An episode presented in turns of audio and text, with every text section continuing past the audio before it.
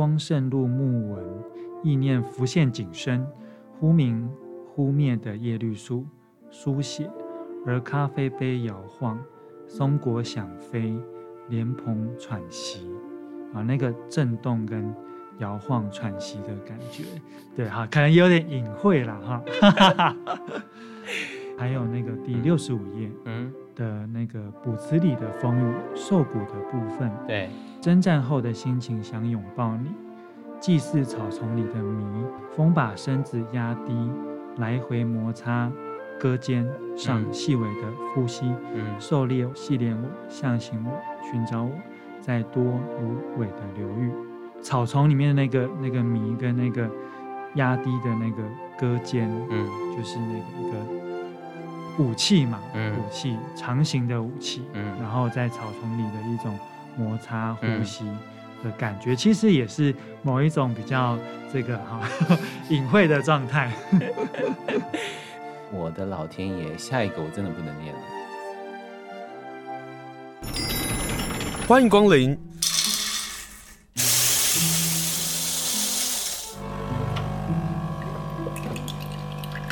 今天的盛情款待，请享用。今天呢，我们要跟大家来分享一本诗集。你喜欢不喜欢读诗？对于花莲人来讲，可能读诗或者对诗其实并不那么的陌生。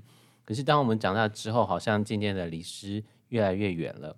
也有另外一种说法是，连诗人啊，慢慢长大之后，他们也开始离诗越来越远。但是今天我们要访问的是一个年轻的诗人啊，他现在是在花莲高中任职教书，他叫陈玉文，他最近在导作放送出版了一本新的诗集，这本诗集叫做《还在》。好，今天访问的是陈玉文，Hello，玉文好，嗨，先生好，今天请你来上节目，跟大家来分享你的新的诗集。这本诗集光是看书腰啊，我的老天爷啊！台港齐声，真挚推荐。这些都是你自己要的吗？哎，对，每一位都是我自己邀的。嗯、那每一位都跟我的生命会有一些交集。那从可能从我的嗯指导教授，然后到我写论文的时候访谈的对象，或帮助过我的香港学者。嗯，那到后来呃，生命中接触到其他也写诗的朋友。对，哦。所以你的指导老师是徐文蔚老师，对。那陈一之老师、向阳老师、红红老师跟你的关系是什么？陈义之老师他，陈义之老师跟向阳老师有选过我的诗进去年度诗选。哦、那我自己原来您上过年度诗选啊？有有有，二零一三、二零一四，有点久远了。嗯、对，那那其实他们也是我很敬仰的前辈，就是台湾过去年度诗选大概。呃，一枝老师、向阳老师都会当主编，那他们是我很欣赏的前辈。嗯，那不管是他们论文或者是他们的诗作，都对我很有启发。那红红老师是他曾经在东华担任过驻校作家，那那个时候跟他不是很亲密，可是呃，他推荐了很多新生代的诗人，嗯、像是隐匿啊，或者是。呃，吴英宁啊，或者是唐娟，对，那唐娟当然不是新生代，可是比较少人读她的诗，因为她比较怪一点。那那时候鸿鸿，是他说的，不是我说的。对对对 对，我说的对。那红红那时候也在松原办过活动，那我记得那时候，呃，红红很强调诗行动嘛，嗯，他带我们去那个曙光桥旁边有一个那个怎么讲，花莲港下面有一个呃地下道那种感觉。哦，我知道，道我知道，那个那个很美啊。对对对对，去那边喷漆。搞破坏，然后躲警察，然后所以就认识红红，然后到确定要在节目上讲，可以可以可以这样，我们因为是亲身访谈，我们无所不谈。对，然后后来因为呃，他后来办了卫生纸诗刊，对，那我一直有一点抗拒这个诗刊，一开始因为我觉得都好社会写实哦，然后可是。后来我读了之后发现，哎，他们诗不是以技巧取胜，可能是看世界的观点。嗯、所以我后来有两首诗登在卫生纸的最后一期，啊，就很荣幸有收录在这本诗集里面。嗯，那所以就邀请红红帮我写几句话，这样子。好，其实他挂名推荐的人非常非常多，然后他们除了挂名，他们其实都有撰文哦。不管是在徐文蔚老师、陈一之老师、向阳老师、鸿鸿老师跟其他的诗人作家。他们都在谈一件事情，就是你的诗里头感受到那个地方性，嗯、这是你跟其他的年轻的诗人很大不同。就是作为一个，我我决定要把你放成花莲人，因为我的认知就是你是花莲人。作为一个花莲的诗人来讲，这件事情是很宝贵的耶。嗯，我我们从啊又要提到杨牧老师，我们对于诗的认识从杨牧老师开始，他其实就在呼唤着我们人跟土地的关系。嗯。那你自己在编这个诗集的时候啊，为什么会把土地放在第一个 part 第一集当中？因为你总共分四集嘛，对不对？对对。然后，如果我是一个很嗯、呃、商业取向或者是哗众取宠的人的话，我会把第二集当成前面的开头，并不是把、嗯、呃第一集关于土地的诗、关于地方的诗放在第一段。可不可以先跟大家来分享一下？因为这书还是你自己编的，对，你跟红玲一起合作的，嗯，没错。嗯、呃，谢谢清盛提问。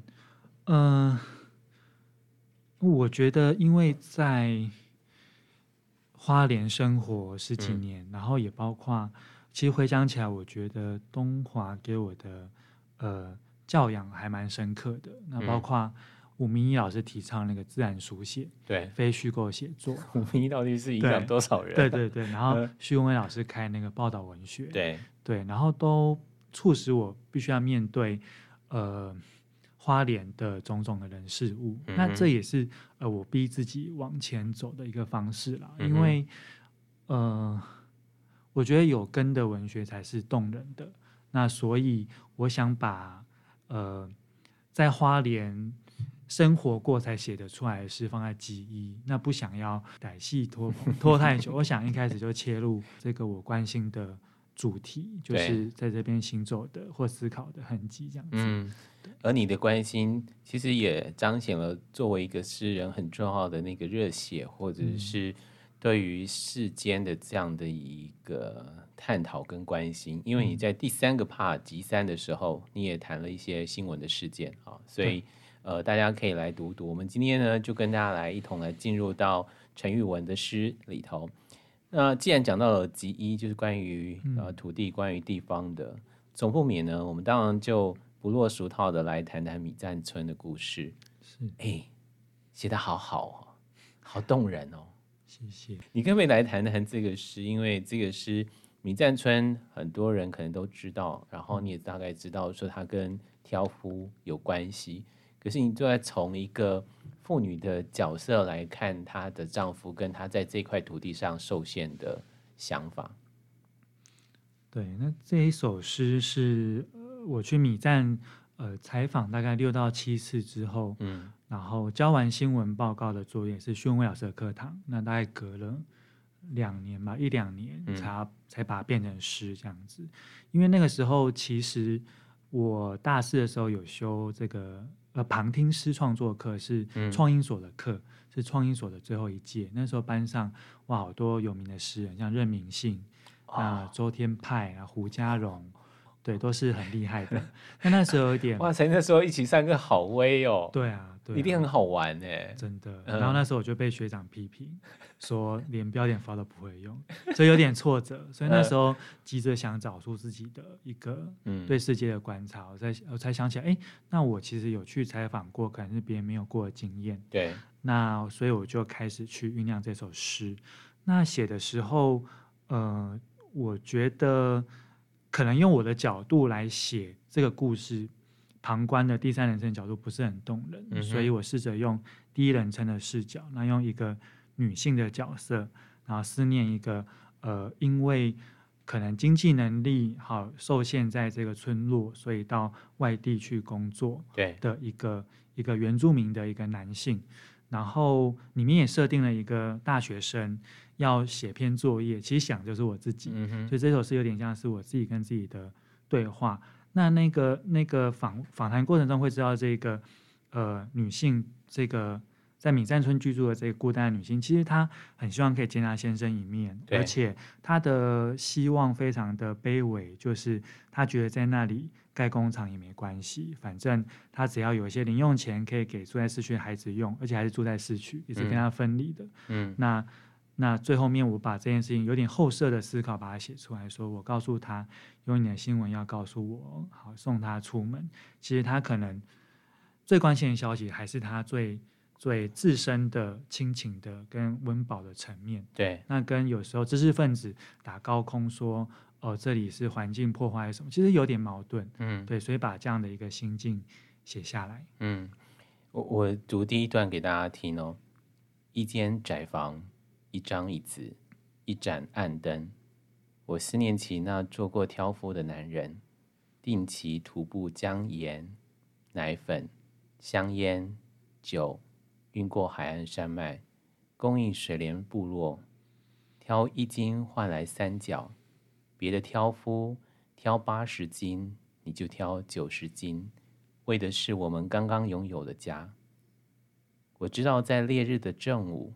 你会在路上小憩，灌水，猛吞我晨起准备的便当。我知道你会分黝黑的马药一颗蛋，所以我会在便当里多塞一颗。你在第一段的时候就给了我一个很浓厚的情感，虽然只是很简单，就是我多塞一颗蛋，可是如此简单的文字，却蕴含的很深厚的这个情感。这也是我在读你的诗的时候啊，感受到的一件事情，就是，嗯，很多的诗人他有各自不同的路数嘛。有些诗人用很繁重的文字去堆叠他自己想要说的话，可是你的很直爽哎、欸，对耶，你知道，啊、应该有人跟你说过，对，你你的文字或者你的诗的直爽，会让我误以为你还非常非常的年轻。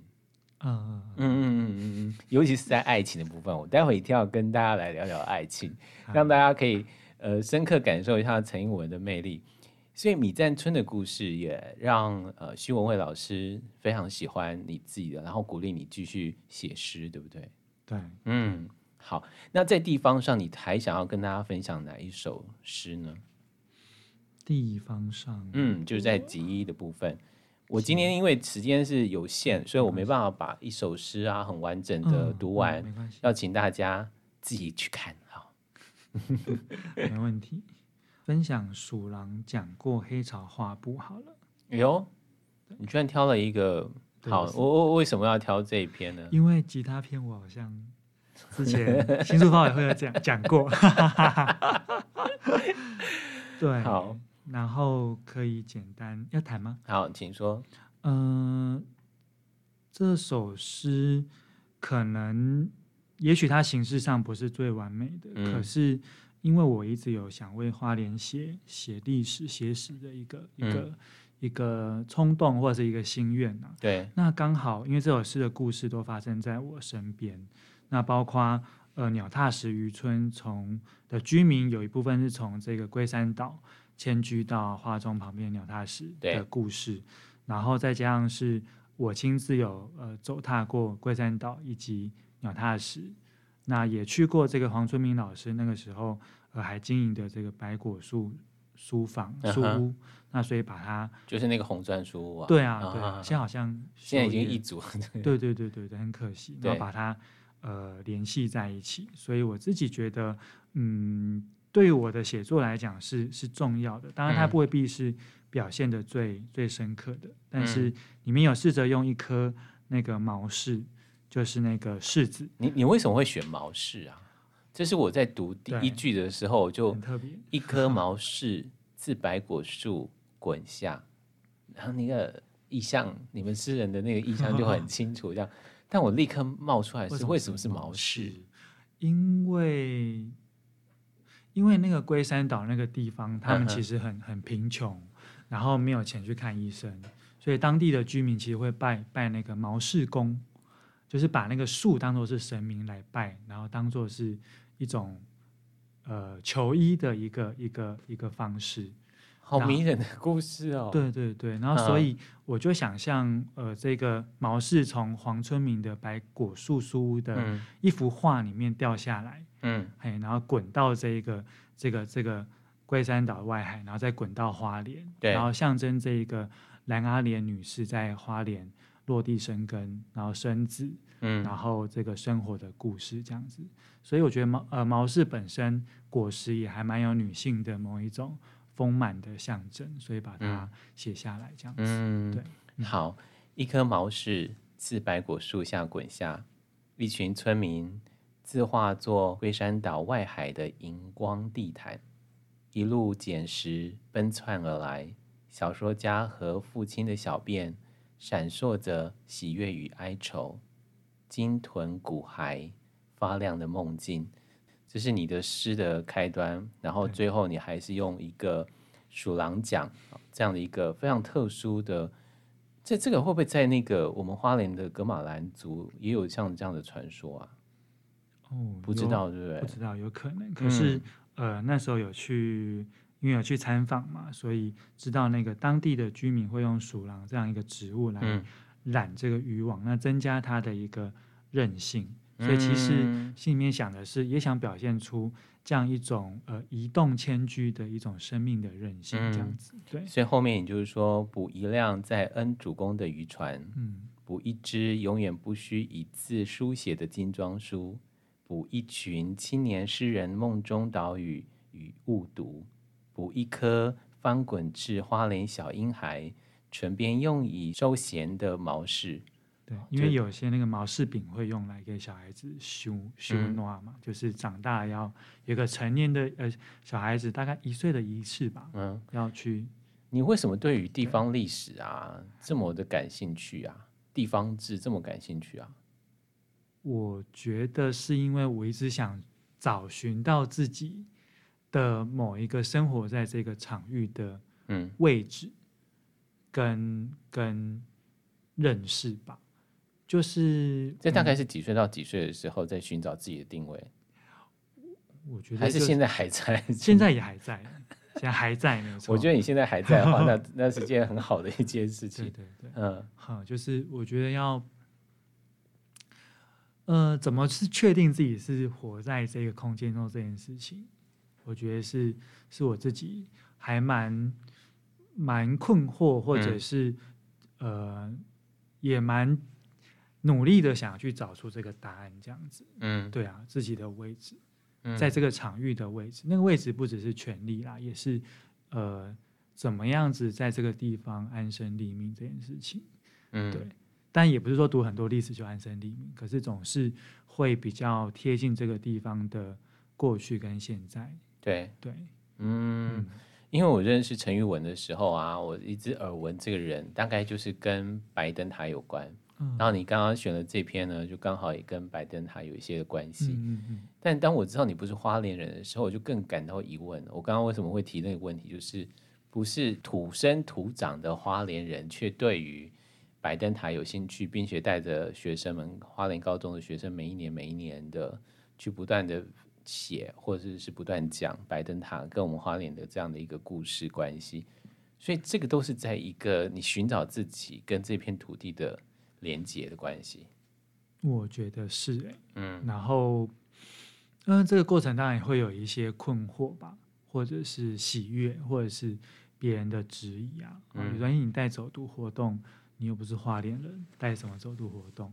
对，但其实我也不觉得我有能力可以带，只是就是学习吧。嗯，觉得人生走这么一遭，总是要尝试看看。嗯，那因为我们花中呃有历史老师，呃，他编了。呃，一本书好那记忆的力量。那其实谈的就是，嗯、呃，白灯塔不同的呃不同人书写白灯塔一本文集啦。有对，那我觉得这本书对我蛮有启发的。那可是，嗯，看到这本书的时候也会有点焦虑，就是说，哎，那过去的花莲人都那么样子的呃怀念白灯塔，嗯、那那可是我没看过啊。对，可是我就从一次次的行呃行走当中。因为走走的时候看的是眼前的事物嘛，那可是不免会好奇，那过去是长什么样子？那然后那个想象一出来之后，我觉得是蛮动人的，就是好像你的脑袋里面有一个很特别的立体的地图，嗯，把红色跟白色灯塔叠合在一起，这样子。对，虽然说位置不太一样，那我觉得这个对我来讲也是诗意的来源。嗯嗯，所以你在这本你的新诗集还在的书封就把白灯塔给放上去了。没错，而且一开始没有浪花，我说一定要放浪花，不然我就不是花莲人，这样会不会太执着？但也就是因为花莲人的我们看到那个书封有浪花，就确立了这件事情。哎，对，好，今天跟大家分享的就是导作。呃，出版的这本诗集非常薄啊、呃，非常适合在假期的时候、嗯、啊，即使你要上厕所，你把它打开来看，然后读一首，也是一件非常好的一件事情。大家不要觉得诗集很远，我自己最近就不小心买了好几本诗集。读诗，你可以看到诗人的社会性格，其实在那个字里行间，其实非常非常非常的强烈。胜过于小说家，胜过于散文家。那但是今天呢，我们访问的是陈玉文。他关于社会的观察或者社会的关心也是非常浓厚的。这本诗诗集叫做《还在》，但是我想要今天这一段呢，我为了要促销这本诗集，所以啊，我要贩卖 陈玉文的爱情。你在极恶的部分啊，就在第二 part 的部分啊，你就放了关于情感的诗，欸，很好看哎，欸。我我是说真的，我是说真的，我是说真的，就是。我得要把你这个爱情归类在哪里？就是最近不是有个日剧《初恋》很红吗？你有看吗？呃，好，没有。看第一集，看第一集。没有听歌，耳朵挺光。就是当你在看，为什么很多人喜欢看那个日剧的原因，是因为大家呃有感于自己过去的初恋，因为太多的人的初恋都不是一个很好的结果嘛。然后我在读你的爱情这一段啊。而且它的标题写的很好哦，它这这个标题叫做“直到你在美梦里放风筝”，嗯，非常非常美的名字。嗯，这里面有很多很多很呃很短篇很短篇的诗集。对，其实我仿佛看到了一个深色的爱情，或者是一个单恋或是暗恋的爱情故事，哎，或是年轻的爱情故事，是这样吗？对啊。羞涩的爱情故事，但是要伪装成熟。但是文字有时候，我们还是会稍微感受到，不管人在哪一段的过程当中在谈爱情，每一段的爱情里，总会有那个仰望，总会有那个等待，总会有一个自认自己是傻瓜。这个时候，来谈谈你的这个书写爱情这件事情，好不好？通常就是。来了一段话，然后你就写下来，是这样吗？来了一段话，因为比如说我们刚刚讲到的地方的诗，它可能要花很长的时间。对对，那爱情的部分呢？爱情的部分，嗯，当然可以写的比较快一点。嗯哼，对，那当然总不会对自己填掉嘛。对，那像像亲生的都有填掉，爱情史。嗯，可能开篇第一个那个文明的雨后是大一的时候，欣赏一个这个班上的女孩子，嗯，然后呃，因为那个时候东华不是现在有嘛，很多环境志嘛，有啊，那总是觉得哎，他们呃，我们第一次从这个台北来到花莲，那对生活中有野生动物出现，非常的讶异。等一下，等一下，等一下，等一下，是生活当中有野生动物出现，然后你的那个野性的性格就这样冒出来了吗？是这样吗？有有一点，你可以接近麦克风说话，你不要离麦克风那么远 啊。有一点，呃，对，所以这个就是有时候会想要靠近这个环境去看一看，可是他马上就逃跑了。对，那就很像是一个一个呃情爱关系里面的一个状态。嗯，就靠近的时候，可是对方却却逃跑，这是文明的。雨后这首诗，嗯、那其他有描写不同的感情的状态吗？嗯，哦，那其他也也很很精彩。对不过那个文明的雨后要请你读一下好不好？好啊，好。嗯哼，文明的雨后，雨后的草原里有些细碎隐匿的声响，你缓步行走，如一只野生的环颈雉，而我只能远远的。远远的，远远的张望，仿佛一位文明的猎人。你看多美啊！远远的，远远的张望。我们在爱情的初初懵懂的时候，多少个张望呢？哎呦，好，另外一个呢，我想很多人很喜欢，因为它只有两行，那很简单，很简单。这个诗呢，并没有题目，它叫无题。夜脱掉了内衣，星星在你身上亮了起来。就这两行，所有的感动跟鸡皮疙瘩都起来了。我想说，这人为什么可以这么浪漫呢？如果有一个人，如果是一个女孩听到一个人跟她说这些话的时候，应该是会很感动的吧？你有对一个人说过这些，写过，然后递个小纸条，然后留了这个话吗？没有哎、欸。陈玉文他有点很怕他的学生在听这一段，然后避免避免我那个逼出一些东西来。对我，我觉得爱情诗对你来讲啊，作为一个诗人，总会你看，嗯，有很多的诗人一定会触及到爱情嘛。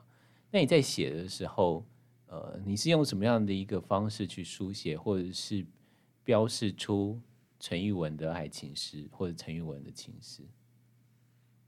有想过这个问题吗？有哎、欸，嗯，我觉得陈玉文的爱情诗就是比较节制的情诗，对，他不是那么明白的去去讲说我爱你，嗯哼，或者是你你如何的美这件事情。那嗯，像可能像是那个无名杨桃冰吧，无名杨桃冰是这一呃这一集的最后一首。对，那呃。那这个杨桃冰其实就是我们封面的这个比较巨大的星星了。嗯哼，对，所以这个这个大颗星星其实是杨桃。那呃，哦，那是杨哎哎，对对，杨桃哎，它那个边边是杨桃。有有有有有，你这么一说，哎，这是杨桃。谢谢你透露啊。不会。然后那这首诗其实是跟呃一个就是一个女孩去台东旅行。那那呃，其实过程中是有吵架。嗯，所以这首诗的。的尾巴是停留在一个一个家电修修理行的一个招牌，嗯，那其实当然是想修复这个争吵的过程。哦，那可是家电修理，因为是家电又很亲密，是亲密的一个一个用品才会出现在你家，嗯、其实也是在诉说，那也许我们可以有未来可以有个家这样子。对，哇，你说的好含蓄哦，你要。那个你还要懂啊！我觉得我应该跟他讲清楚，跟世人在一 起的时候，可是这篇真的很好看哎，嗯，这篇真的很美哎，嗯，这篇你不说分手这件事情，或者是呃这段爱情可能有没有结果不是个重点，对，可是我在这一篇里头感受到是甜蜜，嗯嗯嗯，嗯，就。是无名杨桃冰怀宇和。旅行台东，对，哦，好，另外一个人这样分，对对对，嗯，好，所以在这些诗里头就会有一些关于呃你跟他的关系，哈，不同的人的关系。可是有一篇我一定要问，就是背对背，好，因为这篇的创作是很特别的，可不可以跟大家来分享？我简单大概跟大家说一下，背对背就是两个人，一个是女生，一个是男生。陈玉文他在这两个一男一女的关系当中，到底是什么样的关系？是我在读这首诗的时候在想的事情。还有一个事情是，他用了呃非常具体影像的方式，然后真的是背对背的方式去写。嗯、其实这样的一个挑战度是非常高的。对，嗯，那时候这首诗其实，嗯、呃。是有一个诗人叫杨小兵，嗯哼，好，那我记得那时候那个东华的创意所曾曾曾老师，请他来担任我们的那个诗创作的老师之一，对，然后他就说你要写一些有实验性的作品，那 我就不懂，我，我就不懂什么是实验性，好，那所以呃那个时候大概读了那个叶秘密的诗吧，嗯，他有首诗叫他像狐，他像虎。那个狐，一个是湖泊的湖，一个是老虎的虎。嗯、那他大概也是用一种叶秘密的诗实验的，或者是呃虚无虚像的创作的文字，其实是非常浓厚的。对对，对嗯嗯，所以我觉得阅读后对我来讲是一个刺激啊。对，所以那时候大概那个感情也不是很顺利，然后总是有时候这个这个。跟另外一半聊一天聊天聊一聊之后，会发现哎，怎么各说各话，然后各自有各自觉得委屈的地方。嗯哼，所以这首诗的排列变成是，呃，这个女生在讲一段，然后男生在讲一段，这样子，很像是两个背靠着背没有交集的人，完全没交集啊。对啊，对。但这个是无法在广播上说，他必须要。白纸黑字的在你的面前看到这两个人的背对背，嗯，看到这两个人的无法交集，看到这两个人其实在讲的同一件事情，可是或者是他们其实有机会看见彼此所不同的角度，可是当背对背之后，什么都没了。对，嗯，然后这是陈玉文自己的爱情的感受，但是 有一个诗，亲爱的，今天去吃到饱。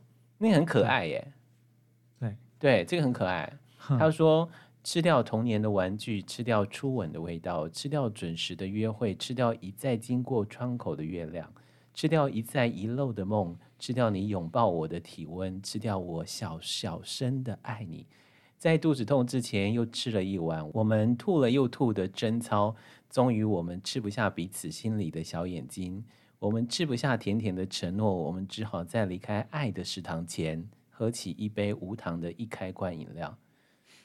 大家懂这意思吗？他们的爱情并不是一个，当一开罐饮料出来的时候，就懂你们的关系到底是什么。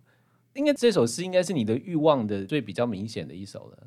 欲望哈，嗯哼，对啊，嗯，吉他也有欲望的，但这首就是写的比较明显的，对，欲望的部分，嗯。对啊，那因为吃到饱是一个，呃，满足个人欲望的，也是一种饮食的方式嘛。对，对。那那但是，对这个也可以隐喻爱情的某一个某一个状态。嗯，对。那如果是欲望的话，也许这个呃极光片语那一首也有一点，哦、就是四十七页的那个美伦下午极光片语咖啡的第二段。嗯，阳光渗入木纹。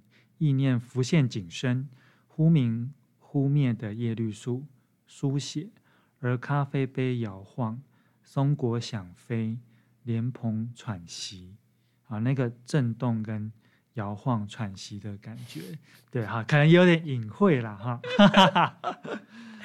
谢谢你跟我们听众分享了这么多，哎呦，好好玩哦，这就是读诗的好处啊。还有那个第六十五页，嗯。的那个卜辞里的风雨受谷的部分，对的呃这个第二段吧，就是征战后的心情想拥抱你，祭祀草丛里的谜，风把身子压低，来回摩擦胳肩上细微的呼吸，嗯，狩猎系连我，象形我，寻找我在多芦苇的流域，好，那个草丛里面的那个那个谜跟那个。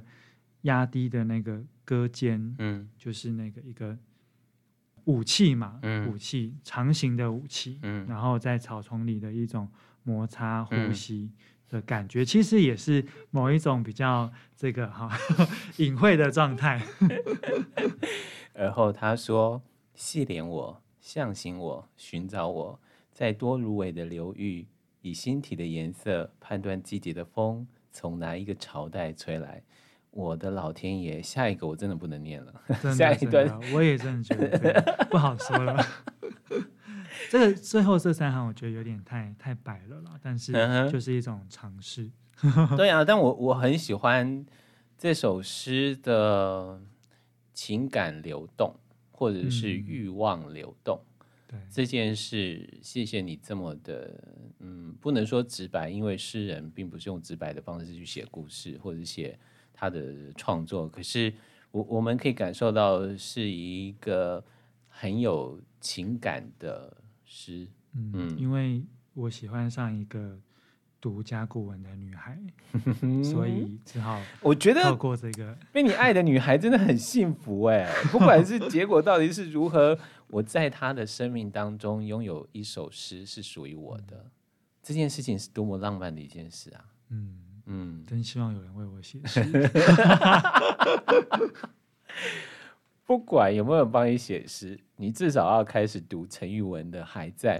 你从他的文字或者从他的诗句当中，你一定会感受到一些呃蠢蠢欲动。好，嗯、呃，最后呢，要跟你聊聊香港。好，这也是你在关心时事，或者是你自己的文学创作上，香港成了一个非常滋养你的重要的一个环境。在你的诗里头有很多首在写香港，在你在写社会时事，呃，一些观察的现象的时候，事件观察的时候，你也写把这些写进了诗。从一个青年，从一些不同的角度去看你所关心的香港。香港对你而言，应该算是第二个家了吧？第三个家，如果花莲是第二个家的话，对，可以说第三个家，嗯，嗯，或者是说，嗯。呃，也许还没有亲密到家，可是是一个会常常思念的地方，这样子。对，对嗯，所以你就在第这一 part 的部分，集三的时候就，哎、嗯，集三集四多多少少都谈到了香港。香港对，嗯，可不可以跟大家来分享其中一篇呢？好多哦。对啊，有一些都好长哦。好，那么一首短一点的，七十六页，嗯哼，就是半小时。好。那你要不要朗读一下？好，半小时，给我们半小时。记得河岸有人撑伞慢慢走过。给雨滴半小时，洗刷屋顶的尘埃，记忆自由落下的速度。给猫半小时，逗弄虎尾兰的花纹。雨滴知道伞下有人拥抱，猫知道猫尾一样美丽。我们知道半小时热咖啡可以转凉，城门河可以流入淡水。嗯、这首诗，呃，那时候研究香港文学，嗯，然后有去香港中文大学查资料，可是呃，香港中文大学的这个这个图书馆的网路需要有账号密码，嗯哼，所以我就搭。搭讪不能说搭讪啦，我就问了一位。我突然发现陈玉文是一个 意图不轨的。没有没有，是真的，就是 问了一位这个女孩子，她的这个这个密码，这样，她就分享给我。但是呃，就是呃，就很感谢她对我学术上面的一种一种帮助。那有一次她就来台湾，然后有有碰面，就约在这淡水的有何不可。然后对，然后她就说。因为有何不可？那时候是那个隐匿跟六八六经营的，嗯、然后窗户外面有个椅子，就那个写诗的玻璃窗外面。他就说：“那是我爱的书店。”对，他就说：“那你在这里写一首诗吧。”所以这首诗是在他面前，大概花半个小时写出来的。快点，对，把那个 陈玉文 不能说娶回家。哎呦，对，那因为她她是一个很特别的女生，是她是念那个法律系的。然后那时候在香港的时候，他们我记得是二零一四左右去，就是雨伞运动之后去的。嗯，然后她很热血，她参加那一种，因为我记得好像是他们的那一种呃议员还是什么的一种一种选举。嗯哼，他就说，哎，那我们约一约，他们就是要去监视看看有没有那个。不好的人把老人家推去投票，强迫他们盖这个，嗯、可能也许是比较就监督投票、监督开票，嗯，对对对。然后那在在那那一场，在那一次旅行之后，他来到台湾。那我知道他们其实香港也也很多年轻人都很辛苦了，嗯哼，就是面对很多呃挫败，不管是亲人对他的认同，或者是或者是社会运动上面挫败。所以这这首诗里面有伞，是因为。雨伞运动了，对对，然后后面因为呃香港那时候雨伞运动渴望自由，所以把雨滴变成一个自由落下的一个象征。嗯，那后面有一个猫知道猫尾一样美丽，是觉得其实台湾跟香港都是地理的边缘或政治的边缘，嗯、可是我们有我们独自美丽的地方，所以把它写下来。那因为那个女生住在沙田的城门，所以就写城门河可以流入淡水河这样子。嗯，台港可以有一些。呃，彼此打气的互动，嗯，对，好美哦，嗯，但是有何不可也不没有啦，对，那女孩还在吗？你有联系上吗？呃，有，呃，偶尔很偶尔会用赖联系，可是她来台湾这次之后就没有再见过面了，嗯，对对对，哦，嗯、这首诗叫半小时，对，半小时，给我们半小时，记得河岸有人撑伞慢慢走过。每一天或者是在呃连假期间，大概给个半个小时翻读陈玉文所写的这本诗诗集，叫做《还在》。还在这两个名字其实很有意思。我我看到也有。视频，嗯，作家也有在讲这两个字充满着空间跟时间感的意思。嗯，那我因为时间关系，我没办法多讲哦。嗯、但希望大家能够找找这本诗集，在独立书店，我想在时光书店或者是在还好书屋，应该会有。因为你诗里头提到了 Peggy，我好羡慕他哦，他居然可以现身在 陈玉文的诗句当中。好，今天跟大家分享的是岛作文化所出版的诗诗集，叫做《还在》，陈玉文所写的，上面有一个白灯塔，你一定可以立刻看出来。今天谢谢玉文接受访问，谢谢您，谢谢青盛，谢谢大家，谢谢，谢谢。